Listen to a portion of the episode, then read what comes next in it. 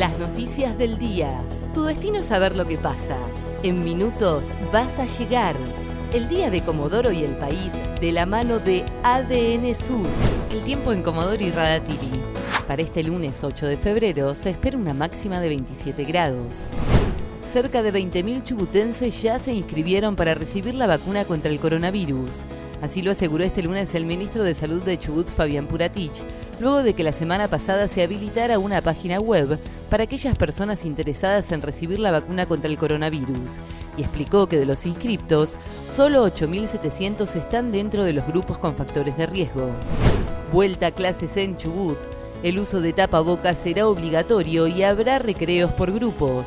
Desde el Ministerio de Salud de la provincia explicaron que se buscará garantizar la presencialidad en las escuelas a partir de marzo, a través de grupos alternos, en aulas donde se cumplan las medidas de higiene y de ventilación. Además informaron que ante un caso positivo dentro del aula, los niños en contacto estrecho serán aislados, pero aclararon que en estos casos los padres no deberán cumplir el aislamiento porque están en segundo orden.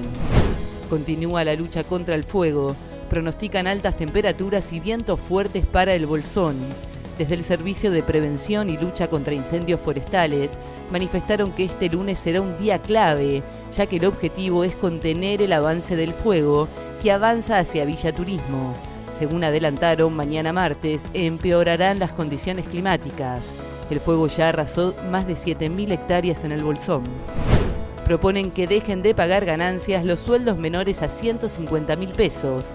Desde el oficialismo impulsan cambios en el impuesto a las ganancias para que los trabajadores en relación de dependencia que ganen menos de 150 mil pesos brutos dejen de pagar el tributo.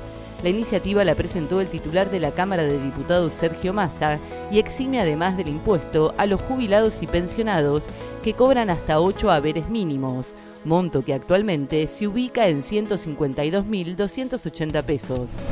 Detectan en Argentina dos variantes brasileñas del coronavirus. La Administración Nacional de Laboratorios e Institutos de Salud Carlos Malbrán detectó en la Argentina la denominada variante de Amazonia del coronavirus en dos personas y la de Río de Janeiro en otras dos. En todos los casos se trata de personas que habían viajado recientemente a Brasil. Así lo confirmó el ministro de Salud Ginés González García. El tiempo en Comodoro y Radatili. Para este lunes 8 de febrero se espera una máxima de 27 grados. ADN Sur, tu portal de noticias, www.adnsur.com.ar